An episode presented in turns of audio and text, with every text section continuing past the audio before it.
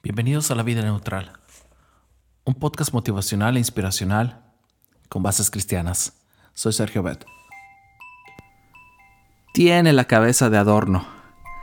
Esta es una expresión común que se usa para hacer referencia a una persona que no piensa antes de hablar ni razona antes de actuar. A este grupo pertenecía Naval. Su mismo nombre cuenta toda la historia. Naval significa insensato. Un día David envió a algunos de sus siervos a pedirle alimentos. Necesitaban comida y Naval tenía más que suficiente. Su respuesta le hizo honor a su nombre. ¿Quién es ese David? ¿Acaso voy a tomar la comida y la bebida y la carne que he preparado para mis trasquiladores y voy a dársela a gente que ni sé de dónde viene? Esto lo encuentras en 1 Samuel 25:10 al 11. Cuando David se enteró de la respuesta de Nabal, de inmediato ordenó castigar al insensato. Pero mientras esto ocurría, un siervo informaba a Abigail, la esposa de Nabal, de lo sucedido. Está claro que en casa de Nabal los siervos sabían bien quién usaba la cabeza. Sin pérdida de tiempo, Abigail se preparó para apagar el fuego que su esposo había encendido. Salió en busca de David y cuando lo encontró, le habló en términos que revelan su sabiduría. Señor mío, yo tengo la culpa. No haga usted caso de ese grosero de Naval, pues le hace honor a su nombre que significa necio. Yo por mi parte, no vi a los mensajeros que usted, mi Señor, envió. Pero ahora el Señor le ha impedido a usted derramar sangre y hacerse justicia con sus propias manos.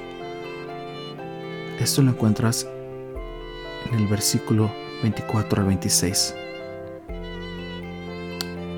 Es probable que Abigail no haya tenido la belleza de Betsabé o de alguna otra mujer de la época, pero sabía usar bien la cabeza. El resto del relato dice que Naval murió a los pocos días y adivina qué. Abigail llegó a ser esposa de David. Vaya que sí tenía buen ojo y cabeza el rey David. Si aún no te has casado,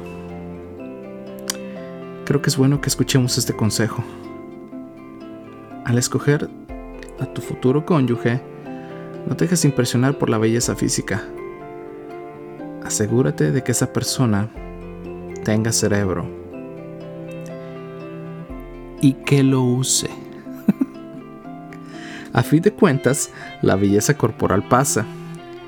Y cuando pasa,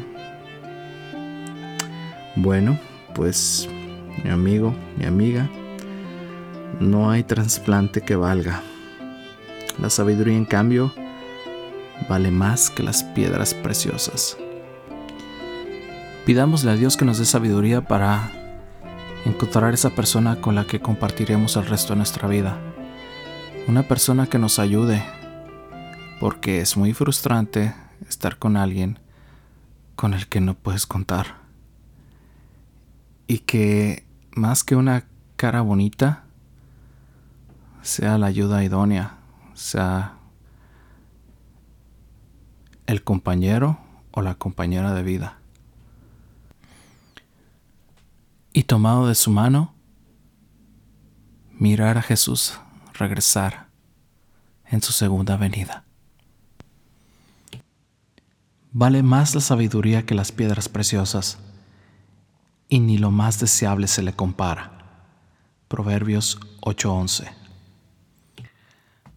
Si te gusta este podcast, te invito a compartirlo con tus amigos y hagamos que este movimiento crezca. La vida neutral, con meta hacia la eternidad.